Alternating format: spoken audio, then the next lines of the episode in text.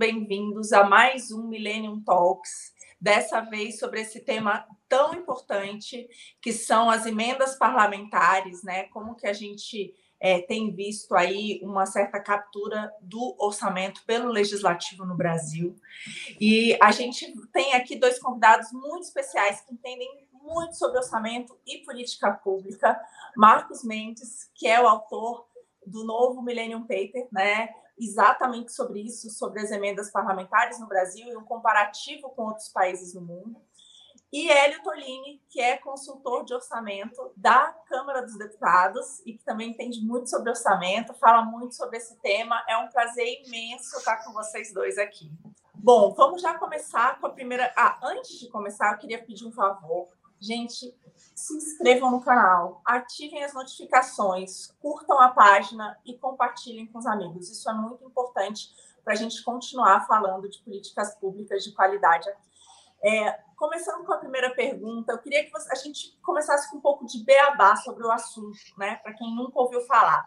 O que são emendas parlamentares, né? E quais são os tipos dessas emendas que hoje existem no Brasil? Aline, você quer começar? Vamos lá. É, emendas parlamentares, é, se a gente for dar uma interpretação mais abrangente a, a, esse termo, a gente poderia dizer que são todas as alterações promovidas pelo parlamento, né, pelo poder legislativo, na proposta orçamentária encaminhada pelo poder executivo. Né? Isso existe em quase na grande maioria dos países do mundo é, e cada país tem o seu próprio arranjo, suas próprias definições. No caso do Brasil, da Constituição de 88 para cá, nós já tivemos várias tentativas, vários tipos de emendas. Lá atrás, de 89 até o início dos anos 90, o único tipo de emenda que nós tínhamos eram as emendas individuais. A emenda individual é aquela emenda que é proposta por um único parlamentar, seja ele deputado, seja ele senador. Então, nós tínhamos esse tipo de emenda.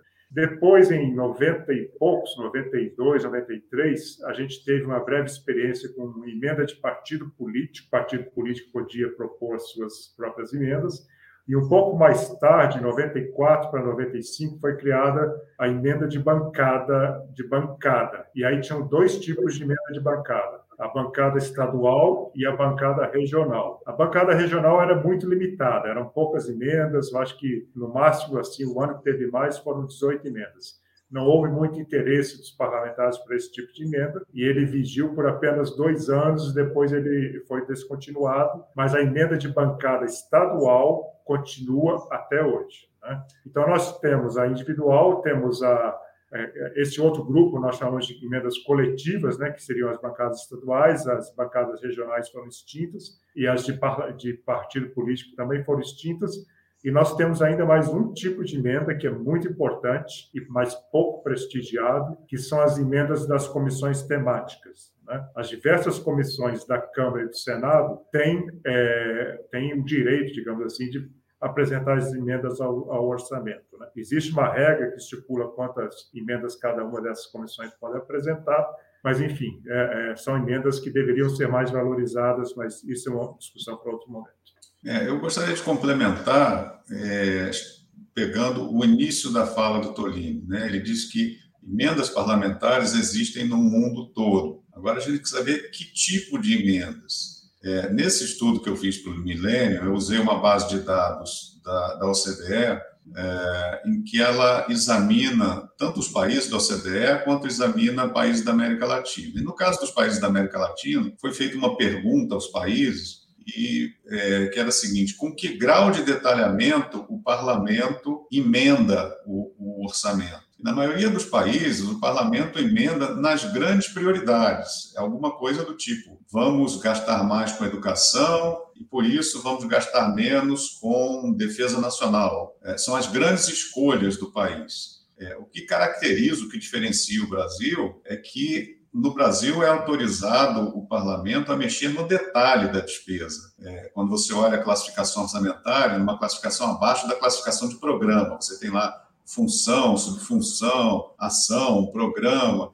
Então, ele, o, o, parlamento brasileiro pode mexer no detalhe da, da, despesa, e isso acaba sendo um problema, porque quem tem condições de fazer um planejamento amplo e manter políticas coerentes é o Poder Executivo. Na medida em que você dá ao parlamento e ao parlamentar individualmente o poder de alterar uma rubrica de despesa, é, é, isso começa a bagunçar o orçamento. Não seria muito problema se fosse um, um, um, montante pequeno. Alguns países permitem um montante pequeno. O problema é que no Brasil o montante é muito maior. Né? É aí que começa a diferenciar entre o parlamento ter participação no orçamento, na definição de prioridade, de o parlamento, de certa forma, capturar o orçamento, mexendo no orçamento de uma forma descoordenada e baseada em, em, em, em interesses e propostas muito dispersas, muito pulverizadas. Muito interessante. Eu queria aproveitar, Marcos, o gancho aqui e pedir para você. Você fez um, estudo comparativo com os membros da OCDE, né? Mas eu queria que você começasse falando para a gente um pouco da diferença com outros países da América Latina, e aí depois a gente amplia esse escopo. É, é, esse é o principal, o que eu acabei de falar, é o principal ponto de diferenciação entre os países da América Latina, até porque é, esse levantamento da OCDE, é, ele é, não consegue entrar em muitos detalhes dos países, é, e também já está um pouco defasado, ainda que a defasagem não seja muito problemática, porque a, as instituições orçamentárias não mudam muito é, com o tempo. E a, a, grande diferença do Brasil em relação aos países da América Latina é justamente essa, de que o Brasil é, se sobressai como país que em que o parlamento pode mexer no detalhe é, da despesa. O único país que também pode mexer no detalhe da despesa é o Chile. Mas nesse levantamento, lá é dito que o Chile, o parlamento do Chile, só pode mexer no orçamento para reduzir a despesa, não tem autorização de mexer para aumentar a despesa. Então, o Brasil fica é, é, isolado, sozinho, como um, um país onde o parlamento pode mexer no detalhe para aumentar a despesa. Então, é um microgerenciamento realmente do orçamento, né? Então, aproveitando aqui, fala um pouco mais do estudo e do que, que você achou, Marina, o primeiro volume dos estudos, né? Desculpa, Tolini, Marina, é, Se eu puder complementar na América Latina, antes de, de avançar, é isso que o Marcos falou, né? quer dizer, é, primeiro que em relação ao Brasil com os outros países, a diferença é gritante. Esses outros países, quando fazem emendas, como o Marcos colocou, são emendas muitas vezes por área. O mais comum na América Latina é que as emendas sejam por ministério. Então, ele reforça a dotação para o ministério e tira de outros. Né? No caso do Chile, uma outra coisa importante falar na América Latina é que os países, com exceção de Honduras, os outros países têm um período para o legislativo tem um período de exame muito curto, dois meses. Normalmente, o México é um mês. No caso do Chile, são dois meses. Então, o Chile tem 60 dias. Se o legislativo lá não aprovar, a Assembleia deles não aprovar, é, em 60 dias a proposta orçamentária que o Poder Executivo encaminhou passa a estar valendo. E o que, que acontece no Chile, até por conta do paper do Marcos, eu fui buscar um pouco de informação, e lá realmente os parlamentos só podem interferir para reduzir, né? Eles não podem nem eles não podem nem tirar de uma área para passar para outra no Chile. Eles só podem diminuir. Mas eles têm um esquema por detrás, né? eles, eles conseguem, o parlamento consegue fazer um acordo com o governo, que o governo diz ok, e aí depois que o parlamento aprova a proposta, aí sim, lá no Chile, o executivo modifica o orçamento para incluir algumas demandas dos parlamentares. Então, é, é por trás das cenas a expressão em inglês, né? behind the é, scenes. Mas você, você veja que é necessário uma coordenação, né? É uma negociação política coordenada em que o executivo não perde é, é, o comando das ações, como está é acontecendo é, no Brasil. Isso é muito comum, Marcos. Normalmente, todos esses países aí, o México teve um ano, dez anos atrás, que eles aprovaram 400 emendas. E foi assim um negócio, puxa, mas 400 emendas é muito. E depois a gente descobriu que todas essas alterações tinham sido solicitados pelo Poder Executivo. Então, é muito diferente uma emenda que o parlamento fez porque quis fazer, de uma emenda que o parlamento fez para atender o pedido do Executivo. Então, na América Latina, esse controle do Executivo não é perdido em momento algum. Perfeito. Marcos, fala um pouco para a gente desse volume no Brasil, 36 bilhões. Tem algum paralelo no mundo? Como que é isso? Quanto que isso representa do, da alocação de recursos livres hoje no orçamento? Bom, é, é, é, importante a gente começar a dizer por que fazer esse levantamento. Né? A gente vê no debate cotidiano no Brasil o argumento de que é, a participação do parlamento no orçamento é, é algo inerente à democracia é, e isso acontece no Brasil e acontece em todo lugar do mundo. Então, é, a, a, minha motivação foi, então tá bom, vamos ver como isso acontece, em que dimensão isso acontece, que valores que estão envolvidos, né? Uh, e aí, quando você olha uh, os dados dos países da OCDE, uh, você vê que a dimensão do Brasil é totalmente diferente. O, o, o tamanho da, da intervenção do parlamento brasileiro no orçamento é muito maior. Uh, e aí tem uma questão técnica. Né? Todo orçamento tem uma parcela da despesa que é rígida, a despesa com pessoal, a despesa com manutenção uh, dos órgãos, aquilo que vai passando de um ano para outro. Então a gente tem que medir o grau de intervenção do parlamento no orçamento como proporção da despesa não obrigatória. Né? A gente sabe que no Brasil a despesa obrigatória é muito grande. É, então, eu fui é, a esse levantamento da OCDE, verifiquei lá quanto é, cada país apontou que o seu parlamento altera do orçamento, não necessariamente para aumentar a despesa, mas pode tirar da despesa A para colocar na despesa B, mas quanto ele afeta a alocação do orçamento, e coloquei isso como uma proporção da despesa não obrigatória de cada país. Né? Então, na maioria dos países, essa alteração pelo, orçamento, pelo, pelo parlamento é menor do que 0,01% da despesa não obrigatória. Tá? No Brasil, isso é 24% da despesa não obrigatória. Então, a distância é imensa.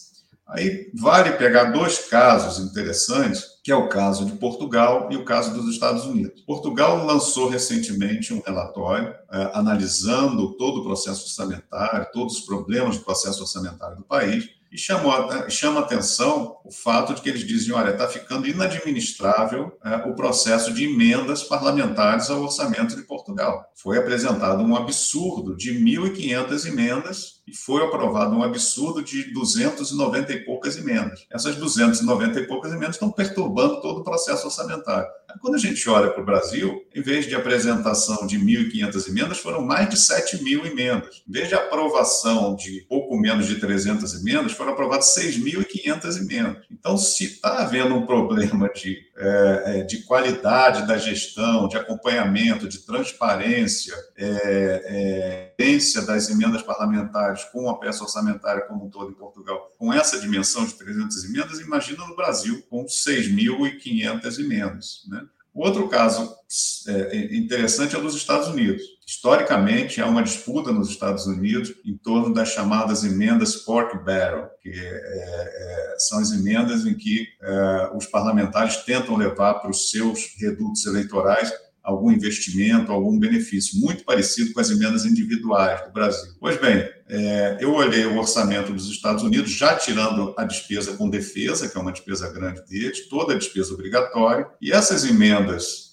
é, com característica localística nos Estados Unidos representam 2,3% dessa é, é, despesa não obrigatória contra os 24% do Brasil. Para ser mais justo, eu peguei as emendas parlamentares brasileiras com características muito parecidas com as emendas lá dos Estados Unidos. Então, eu peguei só aquelas que representam investimento é, e investimento com um município ou um estado identificado como beneficiário. Dá mais ou menos a metade das emendas totais. Então, seria algo como 12% é, da receita, da, da despesa não obrigatória. Então, nós temos 12% no Brasil contra 2,3% nos Estados Unidos, uma diferença de cinco vezes. Então, no Brasil, a desproporção é muito grande. É, pode ser que exista algum outro país que eu não consegui dados que tenha alguma coisa nesse sentido, mas o Tolini, com anos de atuação como consultor do FMI, é, ele já me disse que jamais viu uma quantidade de emendas e valores tão expressivos como no Brasil. É eu queria até pedir para engatar aqui, Tolini, exatamente falar sobre isso.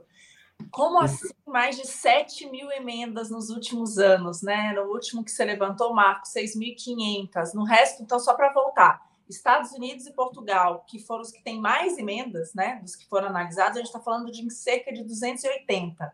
Então, a gente está colocando aqui como é que dá para, enfim, verificar o que, que, é isso, fiscalizar, né? Como que isso é feito? Se puder ajudar a gente. É, Marina, é, antes eu queria contar um episódiozinho, bem brevemente, foi uma experiência muito interessante, que em 2009 eu fui representando a Câmara dos Deputados num seminário internacional da OCDE. Foi o primeiro seminário que a OCDE é, preparou para, para analistas de orçamento do Poder Legislativo. Foi a primeira vez que eles fizeram esse encontro. O Brasil não era membro, mas eles me convidaram. E eu fui lá e, e acabei fazendo uma apresentação sobre o processo orçamentário no Brasil. E na minha apresentação eu coloquei todos os anos, né, 94, 95, 96, 2000 e pouco, tal, até 2009. E aí eu mostrando para eles que a cada ano, que nos anos ali anteriores de 2009, tinha praticamente 10 mil emendas ao orçamento. Né? E eles ficaram assim olhando, eles, eles não acreditavam que tinha 10 mil emendas. No intervalo lá da reunião, depois da apresentação, eu estava conversando com o pessoal, e aí chegou o rapaz da Alemanha e começou a falar comigo: Ah, gostei da sua apresentação e tal, mas tinha um erro na sua apresentação. Você falou em 10 mil emendas. Claro que não eram 10 mil emendas. Sei, você errou aí.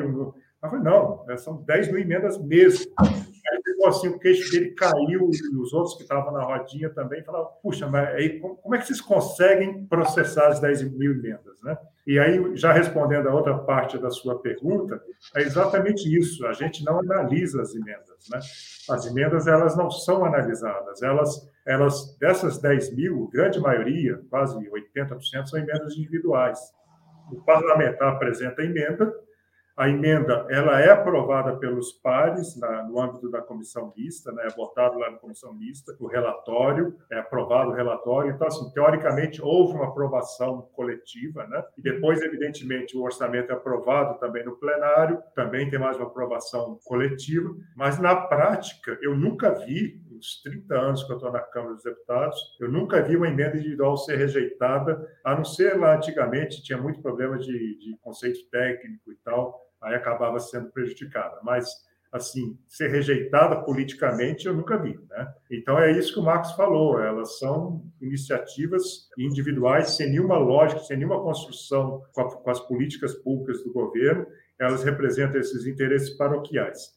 E eu queria só fazer um outro ponto, e aí também já é, explicando assim por que, que o número de emendas diminuiu de 10 mil para 6.500, 7 mil, seja lá o número que for. Essa redução não é verdadeira. Essa aí é uma estatística falsa. Por quê? Porque os parlamentares perceberam que é muito mais vantajoso deixar a emenda genérica o que é uma emenda genérica? É a emenda que não especifica o destino final dela. Então, ele não fala para qual município que ele está mandando recurso. Ele, normalmente, ele fala só o estado que ele está mandando. E aí, depois, na execução orçamentária, existe um sistema do executivo e que o parlamentar ele vai indicar quais são os municípios beneficiários daquela emenda. Então, vamos supor que ele colocou 2 milhões para infraestrutura urbana no estado de Minas Gerais.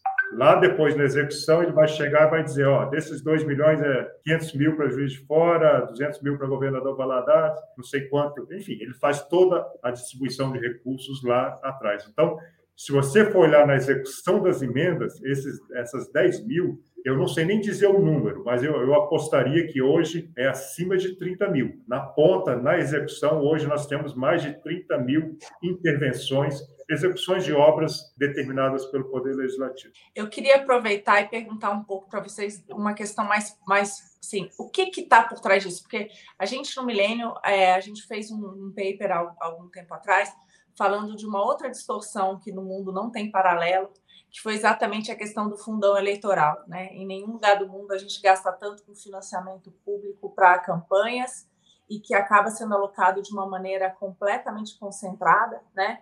É, a gente tem outro problema, saiu um paper ao, também algum tempo atrás, comparando o Brasil com outros países do mundo e mostrando que aqui a gente gasta com cada parlamentar cerca de 528 vezes a renda média do brasileiro, enquanto que na média do mundo a gente está falando de 40. E agora a gente está mostrando que a gente ainda tem mais um, mais uma jabuticaba, que é só a gente, né? Que é exatamente a utilização de emendas parlamentares, muitas vezes para aquele curral eleitoral do parlamentar que está ali, né? Assim, então, assim, não levando em conta, de fato, outros critérios, como, sei lá, qual que é o município que mais precisa, o IDH, né, onde está sendo melhor alocado, onde tem boas práticas de gestão, sei lá, qualquer tipo de critério que de fato faça com que a gente melhore a vida da sociedade. Então, eu queria que vocês analisassem um pouco de quanto, quanto que isso pode ser prejudicial à democracia. Deixa, deixa eu pegar isso numa perspectiva mais ampla. É, bom, a gente vive numa federação. que tem governo estadual, governo federal, governos estaduais e governos municipais. Na nossa federação, os estados têm os seus impostos, o principal imposto do Brasil, o ICMS, é dos estados. Ah, os municípios têm os seus impostos. Além disso, tem um volume muito grande de transferências eh, federais para os estados e para os municípios, um volume muito grande de transferências dos estados para os municípios, eh, de modo que nós temos uma federação muito descentralizada em termos de recursos fiscais. Existe um mito de que eh, a nossa federação é centralizada e que estados e municípios estão sempre de na mão pedindo dinheiro ao governo federal e que isso justificaria emendas ao orçamento para reverter um pouco dessa centralização. Os dados não mostram isso. Nós somos uma das federações mais descentralizadas do mundo. Quando você soma a arrecadação própria com as transferências recebidas por estados e municípios, o volume é muito grande. É, na década de 90, o Anuar Shah, que era um economista do FMI, dizia que o município brasileiro era motivo de inveja dos municípios do mundo inteiro, pelo grande volume de receita que, que recebia. É, então, com base nessa visão distorcida, que não é verdade, de que a, a, as receitas fiscais são muito centralizadas no, no Brasil, é, faz-se essa política de tentar descentralizar via orçamento, o que não é correto. É, e na hora de, de, fazer essa política de descentralização, usa-se o, o, o, velho jargão de que a população vive no município, então, portanto, o, o, serviço tem que estar lá. Ora, a população vive no município, mas no município ela recebe serviços municipais, estaduais e federais. Então, o SUS está lá com o serviço federal, ah, tem vários serviços federais. Eh, de Polícia Federal e etc., sendo oferecido em todos os municípios. Então, isso é um truísmo, não faz muito sentido esse tipo de afirmação que é repetido o tempo todo. E, no fundo, essas emendas são usadas não só para o objetivo eleitoral de carregar recursos ah, ah, para aquele município onde o, o parlamentar tem votação, mas muitas vezes ela é sujeita a atender não a população na ponta, mas o fornecedor do bem e serviço para a população. Então, você abre margem para corrupção, para compra superfaturada, para distorção, para desvio de recursos. Né? Uh, então, isso é, um, é efetivamente um problema de desenho do nosso federalismo e que vai ser muito difícil consertar, porque uh, depende a mudança da legislação depende justamente de quem é beneficiado pela própria legislação. Então, você colocar no parlamento para votar uma mudança do padrão de emendas parlamentares vai ser muito difícil. Quer é. contar, Toline? Quero. É, corroborando o que o Marcos falou, tem, existe um estudo muito interessante de um professor americano chamado Daniel Samuels, é um pouquinho antigo, do início do, desse século, 2002 ou 2003. Ele é um professor da Universidade de Minnesota e ele escreveu dois papers sobre o processo orçamentário brasileiro, e a conclusão dele foi de que a, a intervenção parlamentar, é, é, a busca do parlamentar pela reeleição, que é o objetivo político dele, é, a emenda, ele não está preocupado com a obra em si. Esse professor ele prova que ah, ele ganha votos no município dele não pela obra que ele está fazendo lá, que ele levou para lá, mas sim pelos contratos que ele fornece para os fornecedores, que os fornecedores obtêm e que, de alguma forma, esses fornecedores depois auxiliam no financiamento da campanha desse parlamentar. Isso é conclusão do professor, tá? eu só estou repetindo o que ele falou. Então, é assim, é, é, muito nessa linha, quer dizer, nós temos um modelo que é um modelo anti-capitalismo, né? O nosso capitalismo de compadrio aqui a todo vapor. De compadrio e que é um modelo que é antidemocrático, porque ele desfavorece as pessoas que estão tentando assumir algum cargo eletivo e que não têm todos esses recursos à sua disposição. Então, o fato de um parlamentar, é, seja deputado federal, senador, até mesmo no nível do Estado, essas coisas repetem com os deputados estaduais. O fato deles terem acesso a esses recursos é uma desvantagem comparativa muito grande com as novas pessoas que querem entrar na política. Né? Então, você pode falar com certeza que é um processo antidemocrático esse tipo de emenda. Né? E em relação ao paralelo com o resto do mundo, sim, eu, eu tenho alguma experiência, já viajei, já estudei muitos países é, localmente e tal. E, e, e, muitos mais através de papers que eu li, estudos de colegas, etc. E não existe comparativo com o Brasil. Não tem nenhum outro país que chegue perto do Brasil em termos de valor, em termos de montante alocado via emendas, em termos de quantidade de emendas e também em termos de especificação das emendas. O Marcos tem ressaltado isso com toda razão. Você fazer uma emenda mais genérica é uma coisa, você fazer uma emenda dizendo que vai gastar naquilo, naquele localzinho ali, Antigamente, no, no início. CEP, lá... né? Dando o CEP do, do, de onde vai, né? É, mas o CEP, por incrível que pareça, no início dos anos 90, em, 1990 e, em 1991, o Congresso apresentou 71.500 emendas. Foi o recorde histórico. Foi o ano que teve mais emendas. E, naquele momento, o Congresso percebeu que não dava e aí começaram a restringir um pouco a quantidade de emendas. Né? Aí foi a primeira vez que estabeleceram um limite de 50 emendas por parlamentar, depois baixaram para 25. Mas naquela época, você tinha as emendas especificando até o nome da rua, é, calçamento na rua tal, do município tal, do estado tal, era desse tipo. Hoje não tem mais isso, por quê? Porque esse detalhamento ele ocorre na execução. Então, na emenda orçamentária, não precisa mais colocar isso. Você só coloca lá o Estado que vai ser beneficiário e depois da execução você explode aquela emenda em diversas obrinhas do seu interesse. Perfeito, mas acho que isso é muito interessante, porque além disso, é, dois pontos aí que você falou me chamaram muita atenção. Um é exatamente isso, né? No sentido de ser antidemocrático, porque você faz com que quem esteja ali tenha uma vantagem muito grande via emendas mais via financiamento público, mais via verbas de gabinete, que não tem paralelo em nenhum lugar do mundo. Então, isso, isso, isso realmente é, é, é muito complicado, né? E deveria é, ter endereçado mas... por conta disso. E o segundo, essa questão do CEP, eu lembro que eu participei um pouco do projeto inicial ali de privatização da Eletrobras, não do que ele se transformou, mas me chocou depois do que eles transformaram, que era basicamente isso. Eles estavam quase colocando um CEP também, né? De onde fazer gasoduto no Brasil. Então não é só via emendas, né? Hoje em dia a coisa está tão, sei lá, descarada, eu acho que é isso, que mesmo em projetos de lei, está lá também, né?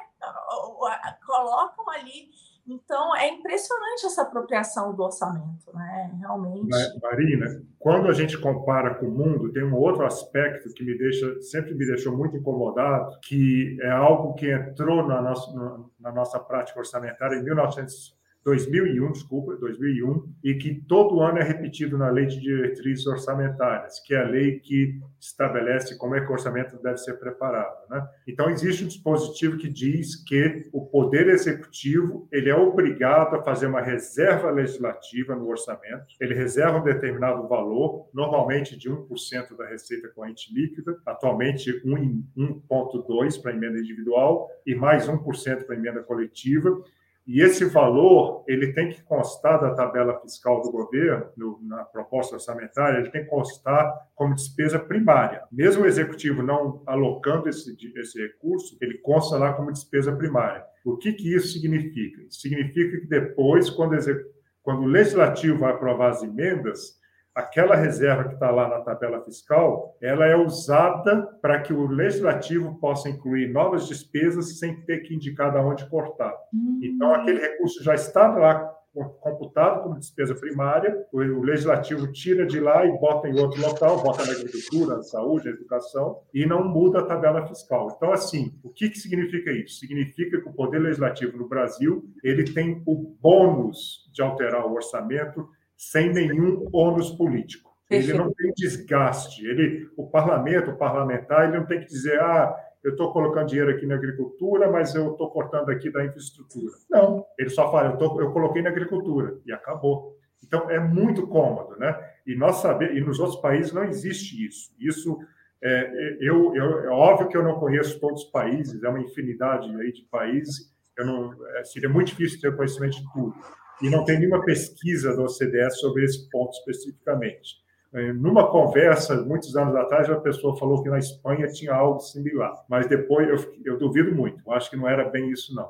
Então, assim, é, é uma jabuticaba brasileira e que permite esse benefício gigantesco ao parlamento, né? ter o ônus, ter o bônus sem ter o, o ônus. Né?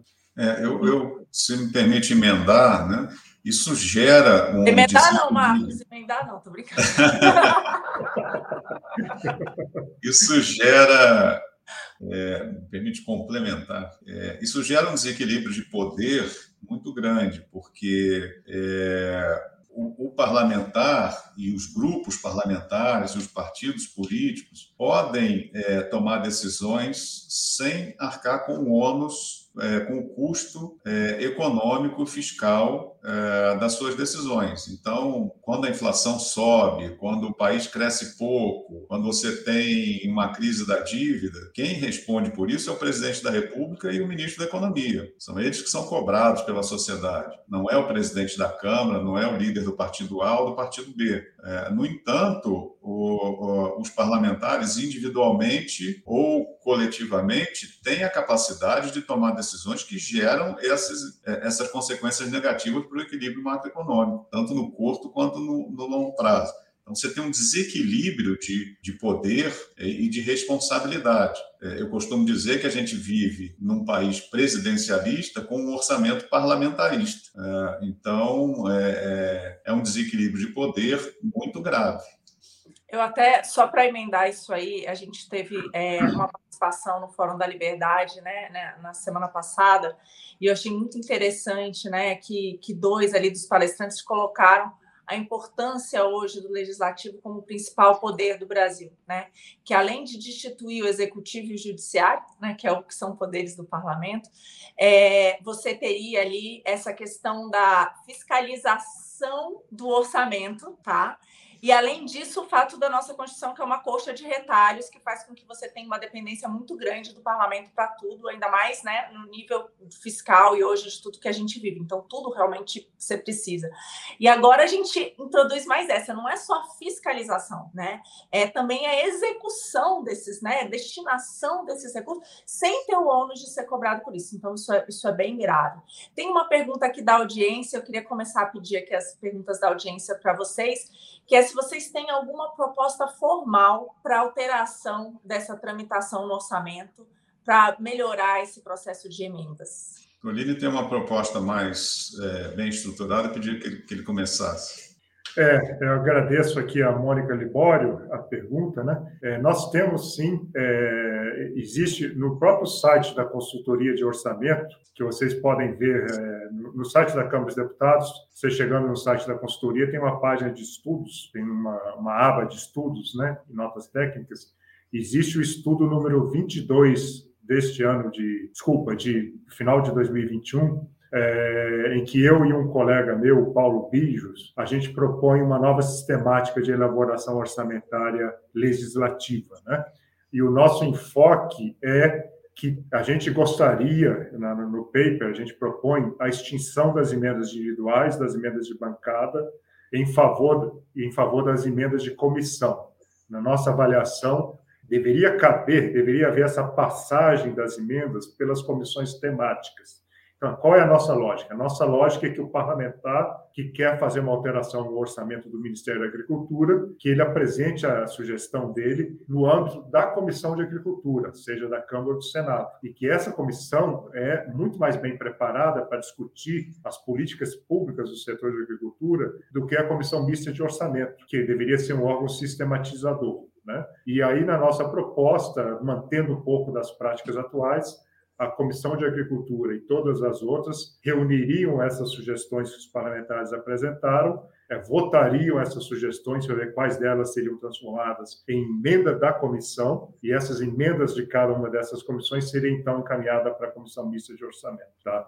É, por incrível que pareça, o regimento comum do Congresso Nacional, que foi escrito em 1971, se não me engano, ele já prevê uma participação ativa das comissões temáticas no processo orçamentário. Na prática, isso nunca aconteceu. Eu falei na minha primeira fala que esse tipo de emenda nunca teve prioridade, né? mas deveria ser o tipo mais importante, porque é a única forma da gente ter uma análise setorial, com embasamento, com fundamentação nas políticas públicas da área, é se essas propostas todas forem discutidas no âmbito dessas comissões. Perfeito. Bom, Iria de fato para quem mais, onde, onde melhor seria alocado e não, né, para ter aí interesse eleitoreiro. Desculpa, Marcos. É, deixa eu complementar aqui, é, nós não falamos ainda em emendas de relator. Né? Exato, é um, eu ia te perguntar um sobre essas duas, essas que duas é uma coisa que deveria ser extinto, não faz o menor sentido, a forma Explica como a emenda a de relator... sobre ela, fala um pouco dela e da emenda PIX, eu queria que você falasse a emenda de relator e a emenda PIX, que são duas coisas que... Isso É, a emenda de relator, ela originalmente era alguma coisa muito pequena, é, aceita pela Constituição apenas para corrigir erros e omissões, eventualmente alguma atualização de, de previsão, porque as expectativas são muito voláteis, né, de relação de crescimento de receita, etc. E se transformou num instrumento em que é, um grupo dominante no Congresso não só delega, é, determina no que, que o, o recurso vai ser gasto, como participa também da execução do orçamento, dizendo ao Ministério quanto é para gastar, onde é para gastar, eh, e com essa característica já, que já ficou muito clara aí eh, pelo apelido de orçamento secreto, de ocultar quem são os, os verdadeiros beneficiários eh, os verdadeiros indicadores da, da despesa. Então, é uma modalidade adicional de emenda individual com menos transparência. É, não faz o menor sentido do ponto de vista lógico, faz sentido do ponto de vista de interesse político de captura do orçamento, como a gente vinha comentando. Outra modificação seria acabar com essa reserva de recursos que o Tolini falou. Se o parlamento quer mexer no orçamento, ele tem que ter o bônus e o ônus. Ele tem que dizer de onde vai tirar para colocar onde ele quer colocar. E não vir um dinheirinho lá reservado para ele só fazer o, o, o bem. Né? E o terceiro, terceiro ponto que teria que se pensar é reduzir esse caráter detalhista das emendas. Né? Se você vai fazer também é, no âmbito das comissões, é, tem que pensar é, se você vai fazer uma emenda aumentando a dotação de uma determinada política e deixando que o Poder Executivo determine em qual programa esse recurso vai ser utilizado ou não, ou se nós vamos continuar fazendo emendas no grau de detalhe. E, sobretudo, é preciso diminuir o volume total, o montante total envolvido, é, é, que, como eu mostrei no, levantamento, é totalmente fora de propósito na comparação internacional.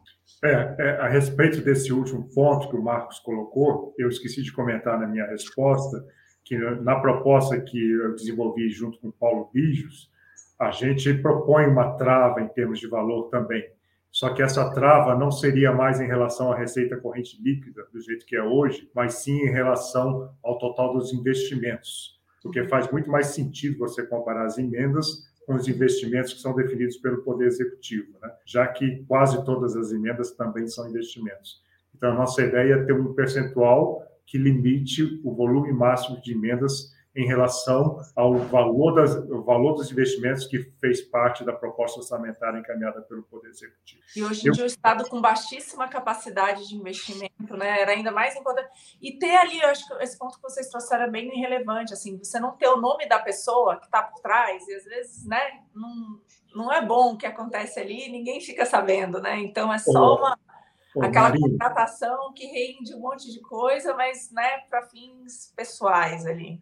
Marina, é, eu, eu sou funcionário do Congresso, a gente tem que ser justo, eu queria fazer um elogio ao Congresso em termos históricos. Né? Eu acho que o Congresso brasileiro, comparado com outros parlamentos aí pelo mundo, nós temos uma grande vantagem, é que é tudo muito transparente, é tudo, todas as informações, todas as mexidas, os autores, está tudo colocado nos diversos sites, site da Câmara, site do Senado, site da Comissão Mista, né? Então, assim, se você olha as emendas de relator, que sempre de relator geral, que sempre existiram, é, é exatamente o que o Marcos falou. No início eram emendas para adequação técnica. Você precisava ajustar aqui, tecnicamente, tal. Às vezes um ofício que o executivo encaminhava, pedindo alguma coisa, tal. O relator geral fazia essa parte.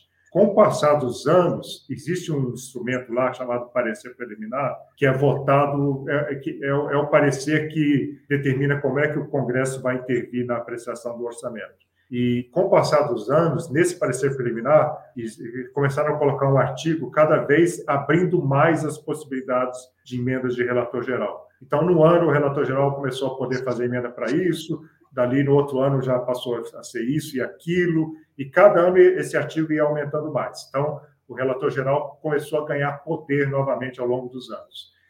Depois tivemos as emendas PIX, que foi é uma aberração, você dissocia completamente as emendas das políticas públicas, quer dizer, você transfere, o parlamentar diz, transfere aí o dinheiro para o meu município.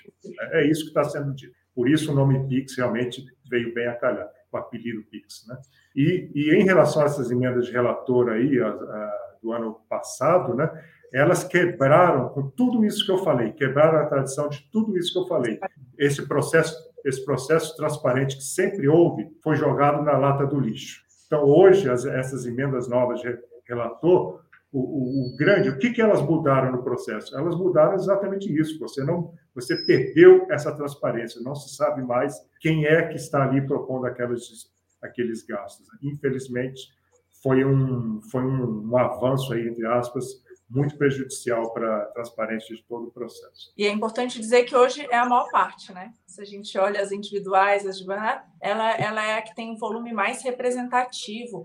Me espantou muito a primeira vez que saíram as notícias, né? Tinha ali, parece que o município da mãe do relator tinha recebido um valor per capita é, de dezenas de reais, né? Enquanto você pegava a capital daquele estado ou os municípios mais pobres e eram assim centavos, né? Então, o que, que você faz com que determine um, um volume assim de recursos, né? Para lugares bem específicos, né? Então, muito complicado. A gente tem uma pergunta aqui do Gabriel Venturoli, obrigada, Gabriel, que é o seguinte: que prejudica mais a democracia e a renovação política? O fundão eleitoral ou as emendas parlamentares? É difícil dizer, teria que fazer um estudo quantitativo que não é simples. Ambos vão na mesma direção. Né? Ambos dificultam a, a renovação partidária, é, inclusive influenciam é, decisões importantes do processo eleitoral. Veja o que está acontecendo hoje no Brasil. Tem vários partidos que não querem lançar candidato a presidente da República porque querem reforçar o financiamento de suas bancadas. Por quê?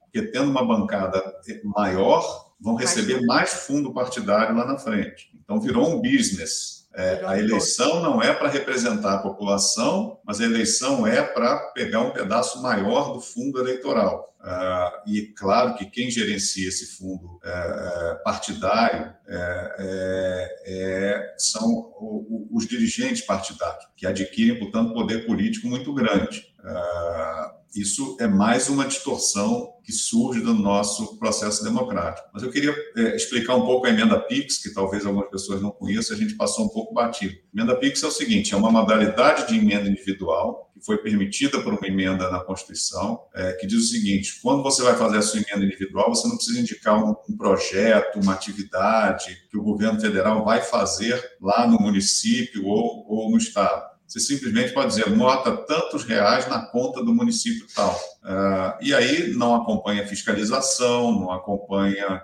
Não, é muito difícil saber o que foi feito com esse dinheiro. Vai entrar no caixa único do, do, do município, né? E aí você estimula jogos do tipo: é, eu vou mandar é, é, dinheiro para o caixa do município, cujo prefeito é meu parente, é meu amigo, meu aliado político, uh, alguma coisa completamente é, é, desprovido de, é, é, de alguma coisa não personalista, né? uma coisa totalmente personalizada individualizada, sem transparência, sem possibilidade de fiscalização.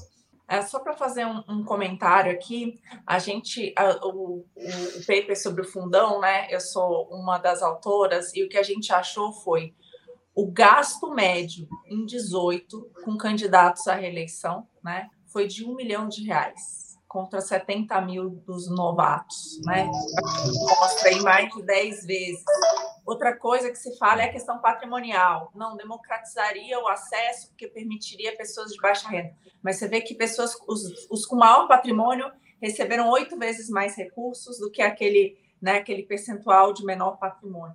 Então, assim, realmente foi uma. Isso quando era 1,7 bilhões, né? Agora a gente está falando de 4,9. Então, assim, piorou muito em relação ao que era, que já era uma jabuticaba sem precedentes no mundo. Né? A gente conseguiu, a gente está sempre aí, realmente sem nenhum paralelo em nenhum outro lugar, né? Então, muito complicado. Toline, eu não sei se você quer comentar mais alguma coisa, acrescentar nesse sentido. Não, em relação ao fundão, não. Realmente, essa pergunta que foi colocada não tem como responder assim diretamente, sem uma avaliação, um estudo mais profundo aí. Mas é o que o Marcos falou, os dois vão na mesma linha. Tem uma outra pergunta aqui do Tiago Bardelotto. Parabéns pelo trabalho, Mendes e Tolini. Em que proporção as emendas podem afetar o cumprimento do teto de gastos? Uma reforma do arcabouço, do arcabouço fiscal, incluindo o processo orçamentário, seria a saída? Tolini, quer falar primeiro? Posso falar. a introdução do teto de gastos em 2016 para o exercício de 2017, ele foi muito interessante em termos das práticas do Poder Legislativo. Ele, não no primeiro ano, que ele tinha um pouco de folga, mas nos anos seguintes, ele logo estabeleceu um limite muito efetivo para os poderes judiciário e legislativo. Por incrível que pareça, é, esses dois poderes sumiram as emendas de, de, do Congresso. Não, não é que não exista, você pode até ter e aprovar, mas na prática não tem tido mais emendas tanto para o judiciário quanto para o legislativo. Por quê? Porque as propostas que o Poder Executivo encaminha, elas são encaminhadas já no teto de gasto de cada um desses tribunais e das casas legislativas. Então, qualquer emenda que o parlamentar apresente, para essa emenda ser aprovada, você tem que tirar um valor correspondente da programação original que esses órgãos submeteram. Porque é importante dizer que a proposta do Legislativo e Judiciário ela é feita pelo Legislativo e Judiciário, ela é apenas encaminhada pelo Poder Executivo.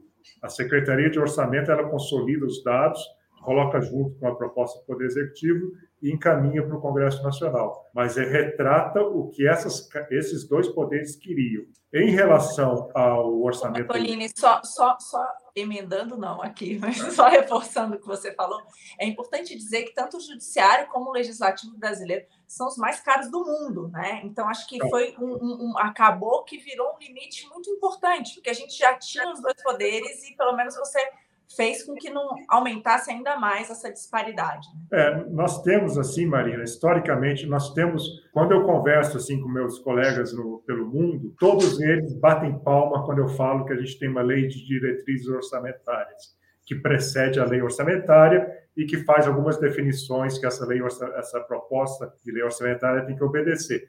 Só que a LDO no Brasil, a, a, concepção original, ela acabou sendo muito desvirtuada. Então, hoje, as duas principais funções da LDO deveriam ser a função fiscal, determinar o volume de gasto, né, máximo de gasto, e a função alocativa, determinar limites alocativos por área. Né? Isso nunca foi feito. Começou a ser feito agora com o teto de gasto, que na prática, o teto de gasto significou um limite para esses dois poderes. A LDO, nos anos 90, 2000, ela poderia ter estabelecido esses limites para os outros poderes. Né? Ela poderia dizer, olha, nessa próxima proposta de orçamento, legislativo, seu limite é tanto, o judiciário, seu limite é tanto. Ela nunca conseguiu fazer isso. Por falta de condições de articulação política, falta de interesse, né?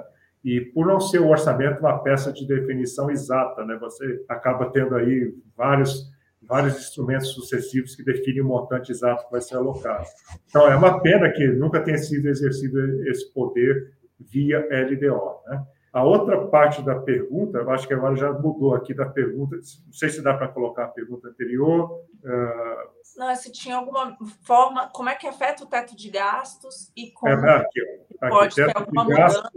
O arcabouço fiscal. É, arcabouço fiscal, e aí, enfim, eu vou ter que falar novamente de, de uma proposta que eu que eu tô, eu tô tentando introduzir, já tem muitos anos aí que a gente está nessa luta, mas, enfim, no Brasil, nós temos essa lei de finanças públicas que vem de 1964. Ela tem, vai fazer quase 60 anos, agora daqui a dois anos, né? que é, é ela é muito conhecida.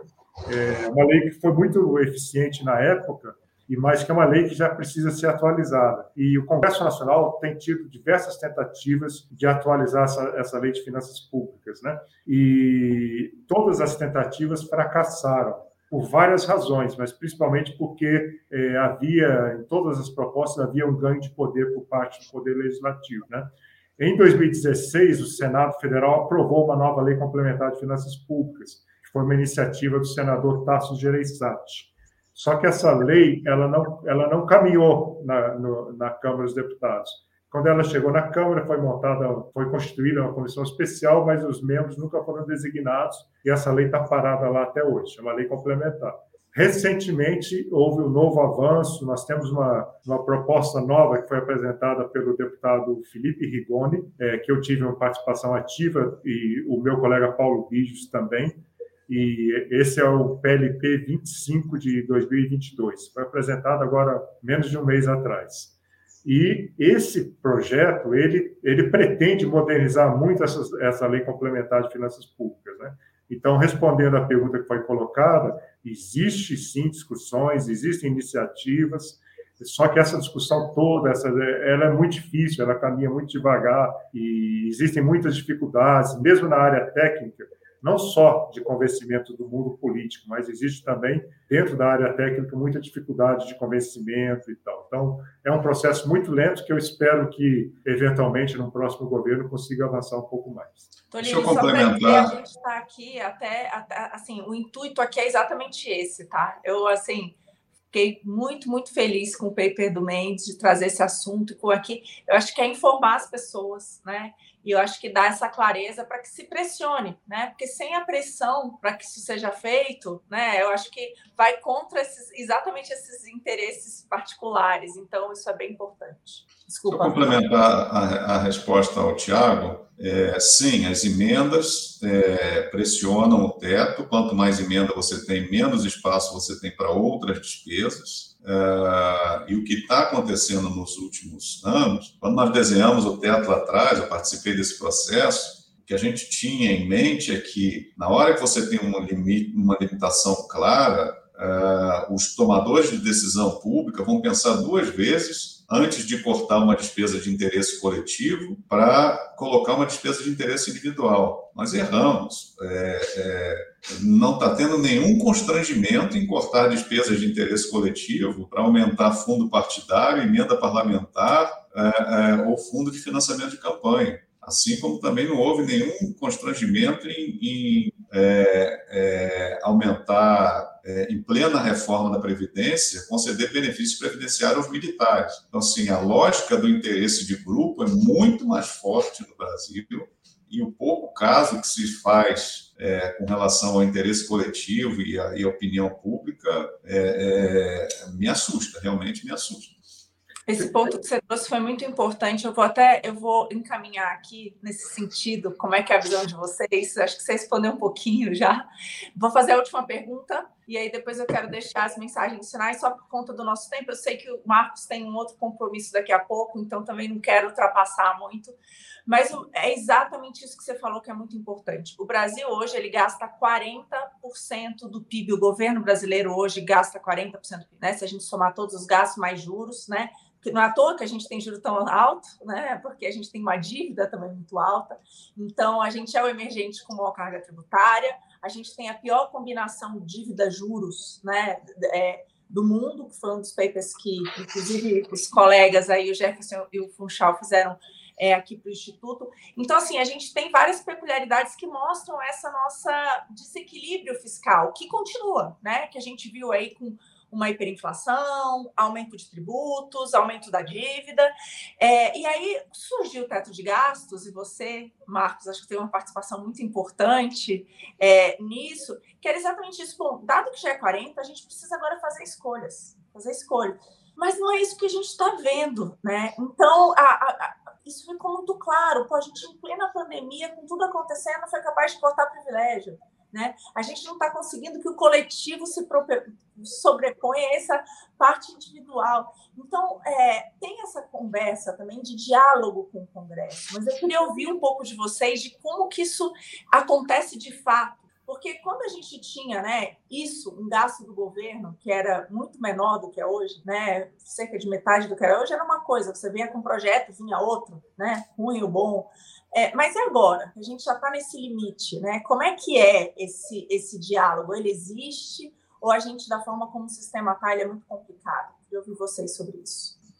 Olha, acho que vai um pouco da arte de governar. Eu acho que se você tem um poder executivo que tem a preocupação de conversar com o Congresso, que tem uma casa civil, uma secretaria de governo, que efetivamente leva ao Congresso ah, as diretrizes de governo, esse governo tem diretrizes, é, sabe onde quer chegar, tem prioridades, elenca suas prioridades e a Casa Civil e a Secretaria de Governo vão ao Congresso negociar, conversar com os parlamentares, é, dizer quais são os, Uh, os projetos, as diretrizes prioritárias, qual é a lista, a, a, pauta preferencial de votação, e se negocia em torno disso. Né? É, aí você consegue, de certa forma, é, compensar essa tendência natural do sistema político eleitoral brasileiro à pulverização, à dispersão de interesses, à dispersão de poder e ao desequilíbrio de poder. Mas se você tem toda essa estrutura legal, institucional que já não ajuda, somado a um governo que não tem prioridade é, e, ao mesmo tempo, permite que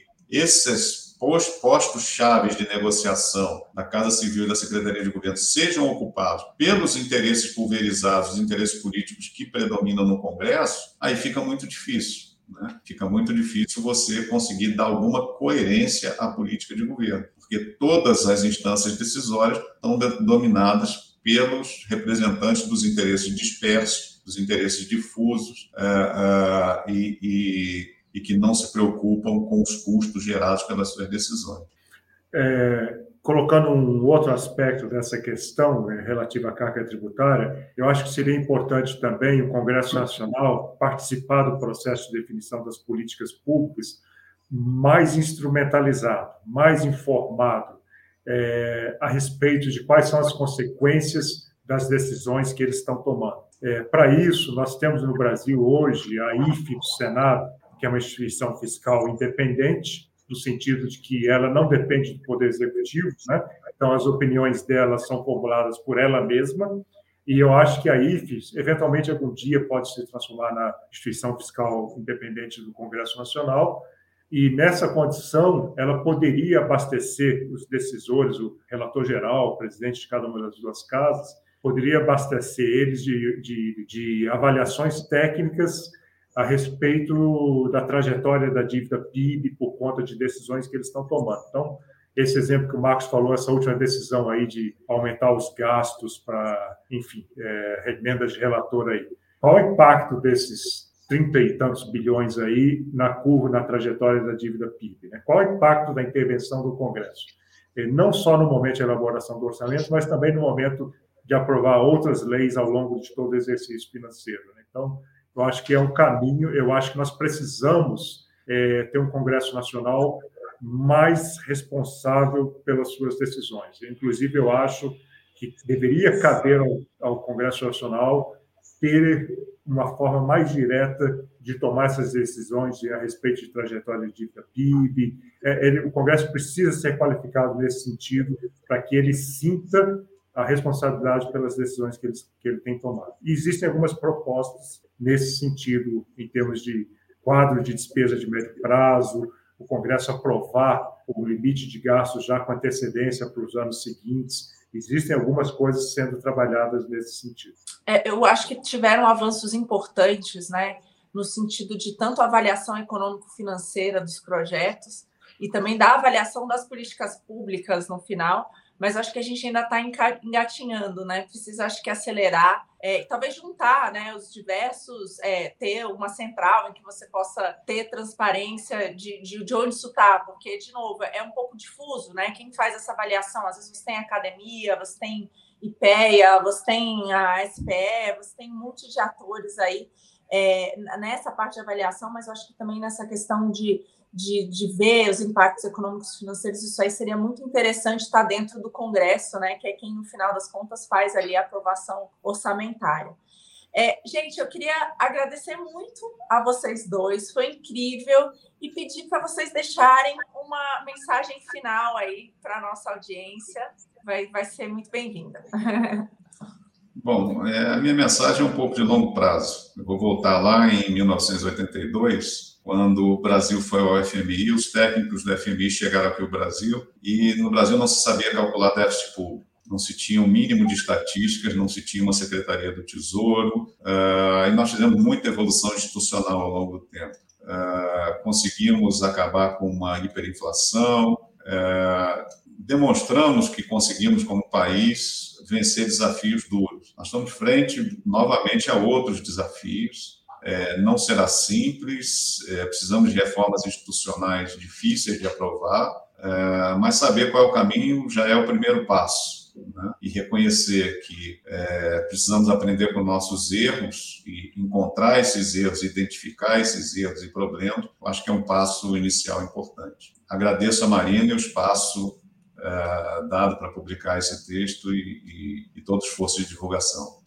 É, a minha mensagem final, Marina, tem a ver com com essa degradação que a gente observa no processo orçamentário legislativo. Né? Quer dizer, é, se você olhar 30 anos para cá, 91 para cá, é, a volúpia parlamentar na obtenção de mais recursos públicos para suas seus currais eleitorais, ela é sempre crescente, ela nunca para.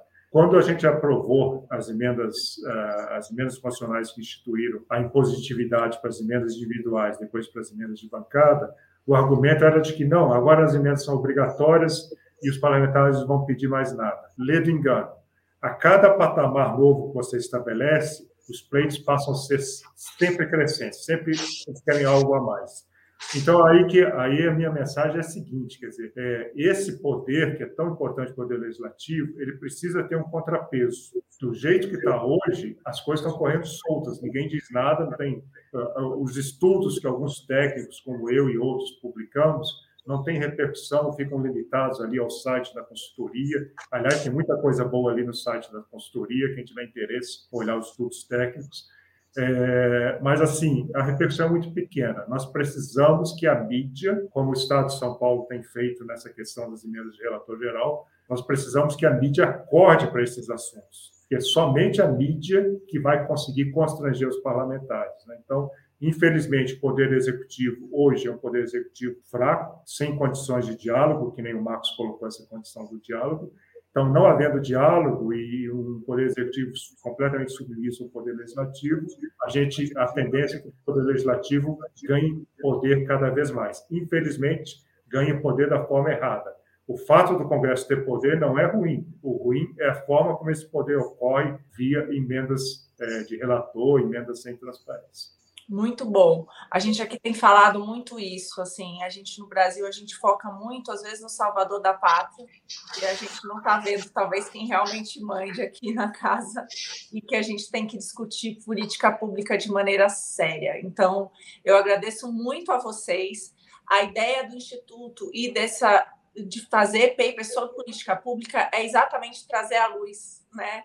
Já dizia o Schwartzman, que participou da nossa nova, a luz do sol, né? Tem lá, o CDPP tem um, um bom artigo sobre isso, que é o melhor desinfetante de todos. Então, a gente está aqui para isso, para trazer essas boas ideias, para trazer gente que entende do assunto, mostrar um caminho diferente, né? E tentar ajudar com que a gente não insista nos erros. E para isso, é a mídia, todas as mídias e a população. Então, é informar mesmo, para que as pessoas bem informadas saibam cobrar, que a gente precisa cobrar, né? Cada, acho que cada um, a cidadania faz toda a diferença aqui. Então, muito obrigada ao tempo de vocês. Um beijo enorme para todo mundo. Ótimo dia. Obrigado pelo convite. Obrigado. Até logo.